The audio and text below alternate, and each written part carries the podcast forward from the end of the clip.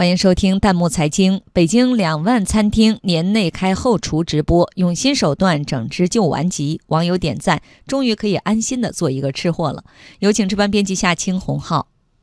随着人们生活水平的提高，不少人已经将餐厅饭馆当成了自家的食堂。为了吃得好、吃得放心，价格已经不再是选择的重要决定因素，干净卫生成为第一要求。为了保障居民外出就餐的安全卫生，北京市食品药品监督管理局提出，今年年底前，北京市的餐饮服务单位完成阳光餐饮工程建设要达到两万家。所谓阳光餐饮工程，就是将餐饮服务单位食品安全信息公开和食品加工操作过程可视化。消费者除了能在线观看后厨直播外，还可以查看经营者资质证明、人员健康证。听到这个消息，不少网友表示，终于可以安心放心的做个吃货了。还有网友调侃，感觉又一个网红阵地要崛起了。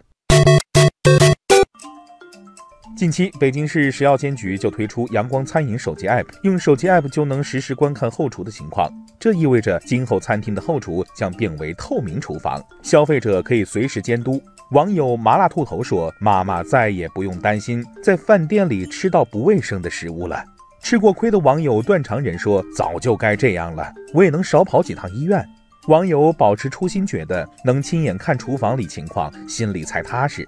他说：“对消费者来说，这样才能安心吃饭。民以食为天，食以安为先，让后厨看得见、查得到、管得住，舌尖上的安全才能真正得到保障。”网友千与千寻说：“吃货们可以少一些纠结，多一些安心了。”网友空城计还分析说，后厨直播也给了公众一个干净卫生心理暗示。通常公众更愿意去这样的地方吃饭。网友醉倒的猫认为，对良心餐厅来说，这是展示自己的时刻。后厨直播就是最好的餐饮招牌。安全健康的食材，干净整洁的环境，已经成为吸引消费者的硬件。不过，对于一些要求更高的网友来说，仅仅是后厨直播恐怕还不够。网友闲云野鹤就提出，除了食物的制作过程、食材的清洗处理过程，还有餐具的清洗过程都要公开才行，这才是真正的透明。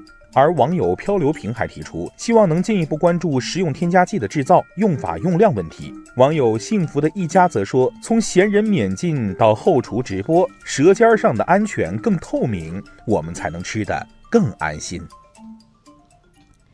欢迎大家关注微信公众号“弹幕财经”，把您感兴趣的话题推荐给我们，或者发表您的观点，参与留言互动，我们将选择有价值、有意思的内容在节目中播出。